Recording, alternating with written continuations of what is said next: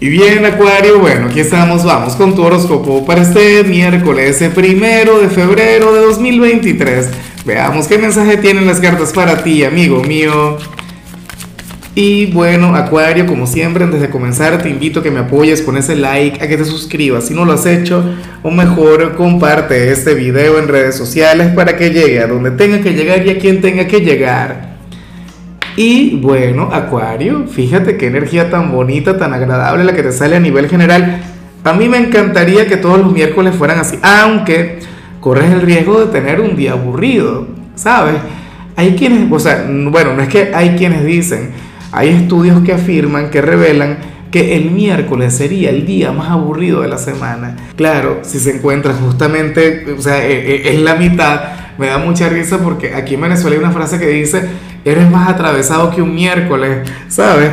Pero bueno, la cuestión, Acuario, es que hoy vas a estar muy bien, em, te va a acompañar una energía ligada con la armonía, con la paz, con la tranquilidad, pero no solamente eso, sino que tú se lo vas a transmitir a tu entorno.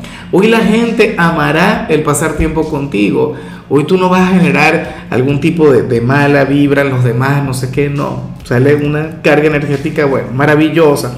De hecho, si eres de quienes están de cumpleaños, oye, lo más probable es que hoy tengas una celebración sencilla, o sea, no vayas a tener, tú sabes, una fiesta del otro mundo o de llegar a tenerla, entonces lo harías el fin de semana. Ay, Dios mío, y el fin de semana vamos a estar de luna llena, eso está peligroso. Y bueno, amigo mío, hasta aquí llegamos en este formato. Te invito a ver la predicción completa en mi canal de YouTube Horóscopo Diario del Tarot o mi canal de Facebook Horóscopo de Lázaro. Recuerda que ahí hablo sobre amor, sobre dinero, hablo sobre tu compatibilidad del día. Bueno, es una predicción mucho más cargada. Aquí, por ahora, solamente un mensaje general. Se te quiere, se te valora y por supuesto recuerda que nacimos para ser más.